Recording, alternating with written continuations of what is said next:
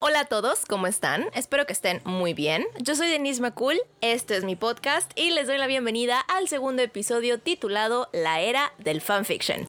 El pasado fin de semana, el domingo, para ser más precisos, andaba en un mood bastante simplón en cuanto a películas se refiere y me aventé una peliculita de esas de las que me gustan a mí, las que de verdad me emocionan, las que me hacen sentir feliz, las que me reinician la vida, ¿no? Por supuesto que me refiero a las películas de adolescentes que están llenas de clichés por todos lados, de esas que desde que ves el póster tú ya sabes que el morrito es el chico malo de la escuela, que por algún motivo, una apuesta seguramente, termina en una aventura con la chica buena, virgen, por supuesto, y lo que comienza como un juego termina en una historia de amor bien padre, que nunca nos va a pasar, pero que es bien bonito imaginar. Entonces, pues vi esta película llamada After, de la que yo ya había escuchado hablar vagamente, pero la verdad es que no le había puesto mucha atención.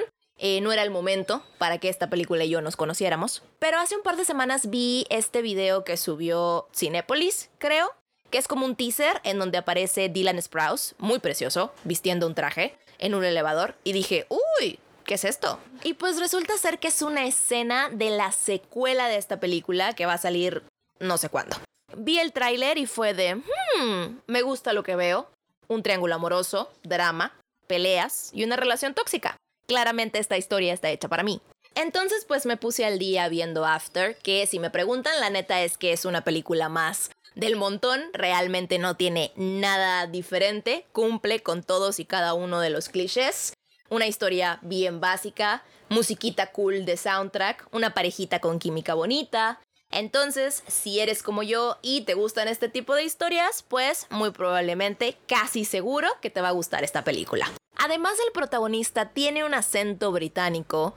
Uf, bellísimo.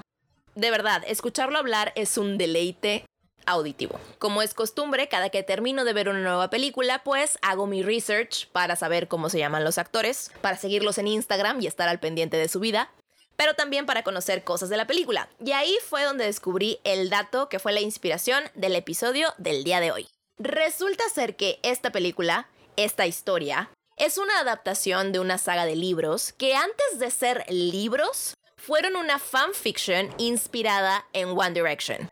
Específicamente en mi nene, el Harry Styles. Para los que no saben, en términos generales, las fanfiction consisten en escribir historias sobre ficciones ya existentes, utilizando personajes y universos creados por otros autores. Con esto quiero decir que tú puedes tomar personajes de cualquier película, cualquier libro, cualquier serie de televisión y escribirle una historia en base a lo que a ti te gustaría que le pasara al personaje. Puedes respetar el universo donde vive o crearle uno nuevo, puedes hacer crossovers, puedes introducirte a ti mismo en la historia, puedes armar historias de amor entre personajes que originalmente no se quedan juntos. Básicamente puedes escribir la historia que tú quieras, pero la base principal siempre va a ser algo que ya existe. Y lo mismo pasa con actores, cantantes, influencers, youtubers, etc. Y todo es creado, leído y distribuido por los mismos fans. O sea, todo es creado por los fans para los fans. La autora de lo que hoy conocemos como After escribió el fanfiction en el 2013, en la época en la que One Direction vivía sus días más gloriosos, y su historia reventó cabrón al punto en el que una editorial la contactó y le dijo, ¿qué onda? ¿Queremos publicar tu historia? Nada más cámbiale los nombres y una que otra cosita para evitar los derechos de autor y vámonos. Bestseller seguro. Y así fue. Y la verdad es que a mí este concepto de las fanfiction me parece un tema bien interesante porque es algo que ha existido durante muchísimos años y ha evolucionado de tal forma que primero empezaron a hacerse presentes por medios impresos, después se trasladaron al Internet en donde publicaban por medio de foros y blogs, luego crearon sus propias plataformas y así su presencia se ha vuelto cada vez más fuerte que hoy en día si una fanfiction se vuelve lo suficientemente popular, el autor tiene la oportunidad de firmar con una editorial para publicar un libro y finalmente vender los derechos de este para volverse película. Y esto último comenzó hace apenas unos años con E.L. James y 50 sombras de Grey, que originalmente era una fanfiction de Crepúsculo, Pero antes de hablar sobre eso, les voy a platicar la historia del fanfiction y cómo se ha vuelto un tema de debate entre los mismos autores cuyos personajes y universos son tomados sin autorización. Los antecedentes se remontan en el siglo XVIII, cuando nace Sherlock Holmes, y muchos autores diferentes tomaron el personaje para escribir relatos y parodias sobre sus aventuras y los publicaban en distintas revistas y periódicos. Pero el concepto de fanfiction como tal nace gracias a la serie de Star Trek. Estamos hablando del año 1960 y tantos. Se estrena la serie y con ella nace el fandom que hoy en día conocemos como Trekkies. Y son estos mismos Trekkies los que empiezan a escribir relatos alternos sobre los personajes de la serie y los comienzan a publicar en una especie de revista de bajo presupuesto llamada Fanzine y se distribuían en las convenciones que hacían. Y así era como se daban a conocer entre la misma fanaticada antes de que llegara el Internet y pudieran colocar su historia en una plataforma con un apartado específico para el fandom al cual va dirigido. Hoy en día existen dos plataformas que son como los lugares por excelencia en donde puedes encontrar fanfiction. Una de ellas es la página web fanfiction.net y la otra es una aplicación llamada Wattpad. En estos sitios puedes pasarte la vida leyendo historias sobre cómo los morritos de BTS se enamoran de ti de mil maneras diferentes y nunca vas a terminar de tanto material que hay y que se actualiza todos los días. Una de las polémicas que enfrenta este fenómeno de las fanfiction es que no todos los autores originales están de acuerdo con el uso no autorizado de sus historias y sus personajes.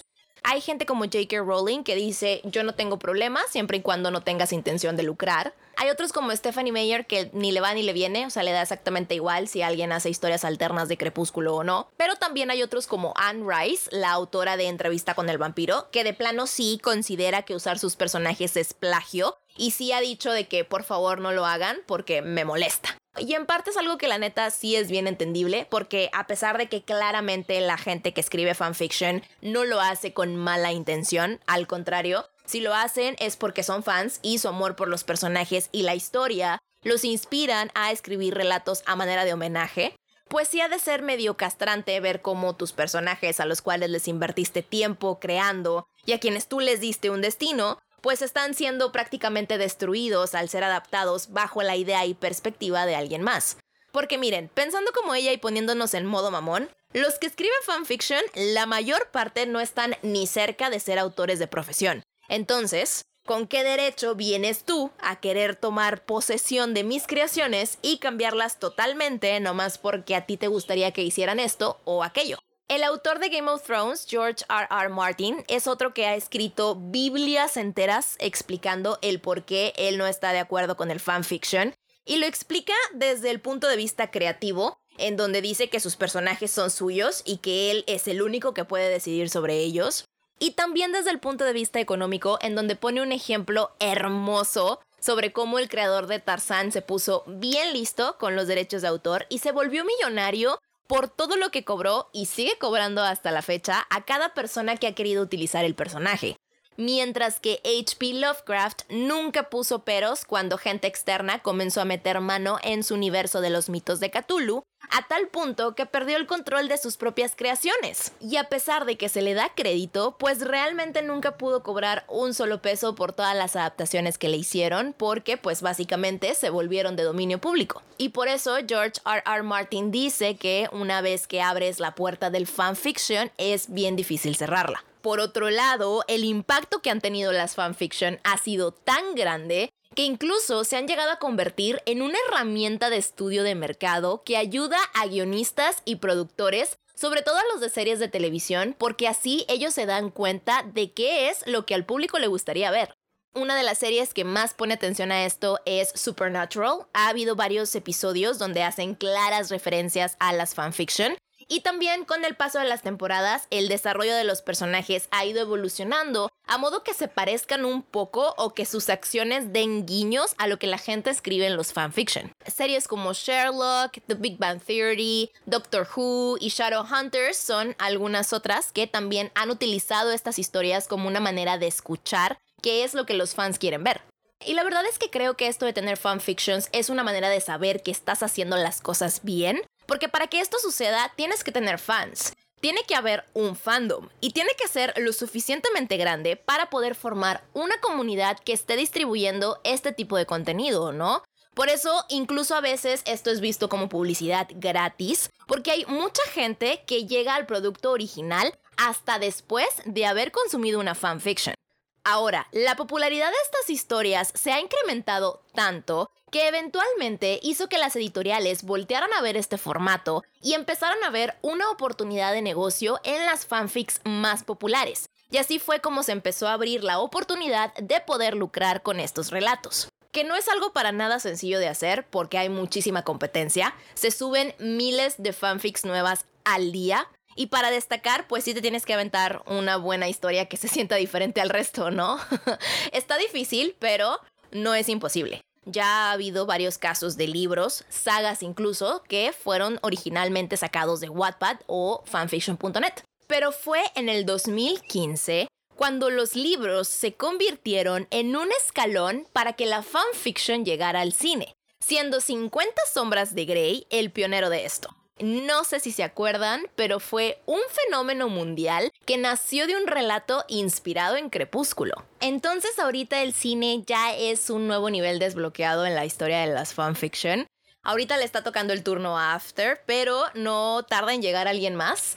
Y pues la verdad es que no sé qué pensar, porque plataformas como Wattpad son lugares de mucha popularidad, pero no de mucha calidad, porque pues todo lo que vemos ahí es bastante amateur, que está bien para fangirlear, pero no para hacer buen cine.